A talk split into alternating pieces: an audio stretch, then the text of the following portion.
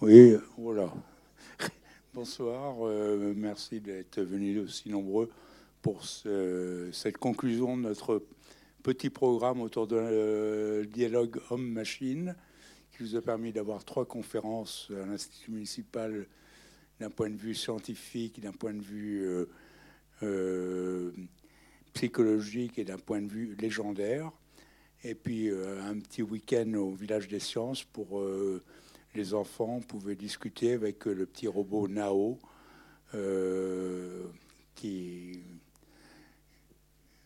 qui montrait un petit peu l'élémentaire du, dialogue machine.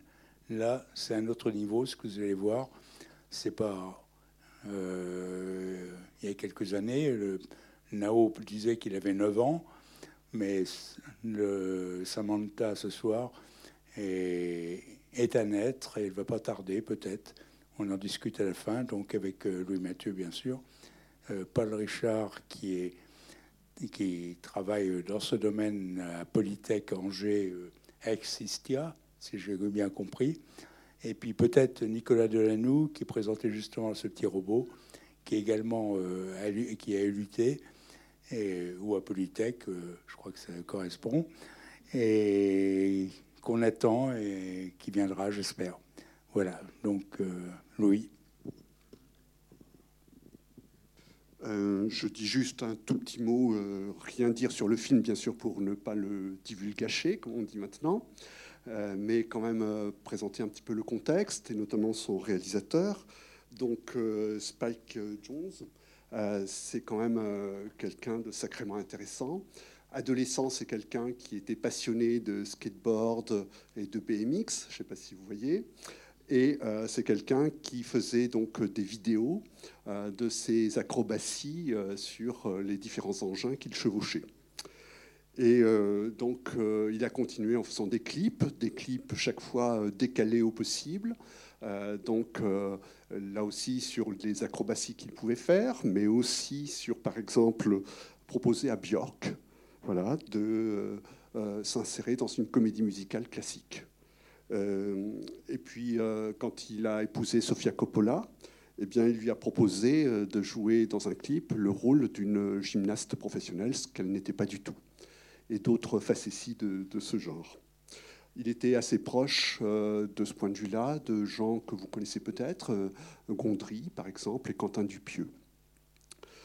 Il a été créateur et producteur de programmes qui cassent, alors qui casse, pour moi, c'est un grand souvenir. C'était euh, ces vidéos de cascade euh, qui euh, faisaient l'inquiétude des parents et des profs de cinéma, parce qu'on voyait des jeunes revenir avec des figures acrobatiques dont on se demandait comment ils en étaient sortis vivants. son premier long métrage, incroyable, dans la peau de John Malkovich, je ne sais pas si vous vous souvenez de ça. C'est donc on trouve un passage dans un immeuble, un grenier, un passage sombre.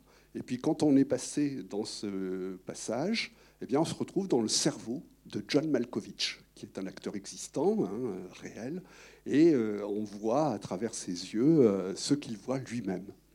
Et donc, euh, c'est vraiment l'exploration de, cette situation limite où on peut devenir quelqu'un d'autre, prendre la place de quelqu'un d'autre. En 2002, adaptation, c'est le travail d'un scénariste qui adapte euh, un roman et qui a bien du mal, c'est ce qui est montré au cinéma, qui a bien du mal à se mettre dans la peau euh, d'un écrivain qui n'est pas lui. Et là aussi, vous voyez, il y a quelque chose d'être dans la peau de quelqu'un d'autre. Euh, en 2009, Max et les Maxi Monstres, je pense que ça beaucoup d'entre vous connaissent, un enfant de 10 ans qui s'enfuit de chez lui pour rejoindre une île peuplée de monstres. Et puis, euh, donc, euh, en 2013, le film que nous allons voir ce soir. Et euh, l'idée de ce film lui est venue dix ans auparavant, avec un article sur l'intelligence artificielle. Donc voilà, on en parlera tout à l'heure. et donc ces essais de tester cette intelligence artificielle, une messagerie par ordinateur, et qui répondait effectivement aux messages qu'il envoyait. Et donc, effectivement, à un moment, la perplexité que ça peut créer comme euh, peut-être plus récemment avec Siri euh, sur les smartphones. Et là, euh, l'acteur que nous allons voir, c'est donc Joaquin Phoenix, donc l'acteur de Joker. Hein, et je pense que Ciné Légende a fait exprès de programmer hein, ce film-là en même temps que sortait Joker, parce qu'effectivement, c'est quand même un acteur aussi assez incroyable. Je rappelle que c'est un grand musicien, un rappeur, un vegan aussi, et puis que c'est quelqu'un qu'on a vu dans des films importants comme Gladiator et beaucoup d'autres qu'on pourrait citer. Alors, on ne va pas vous parler du sujet avant, enfin, à moins que vous vouliez dire quelque chose. Hein. Ça sera plutôt après hein, qu'on vous parlera du sujet, du film et de tout. Mais avant, ça serait quand même dommage, je trouve. Donc, on vous souhaite vraiment une très bonne projection. C'est un bon moment de cinéma là que vous allez avoir. Merci.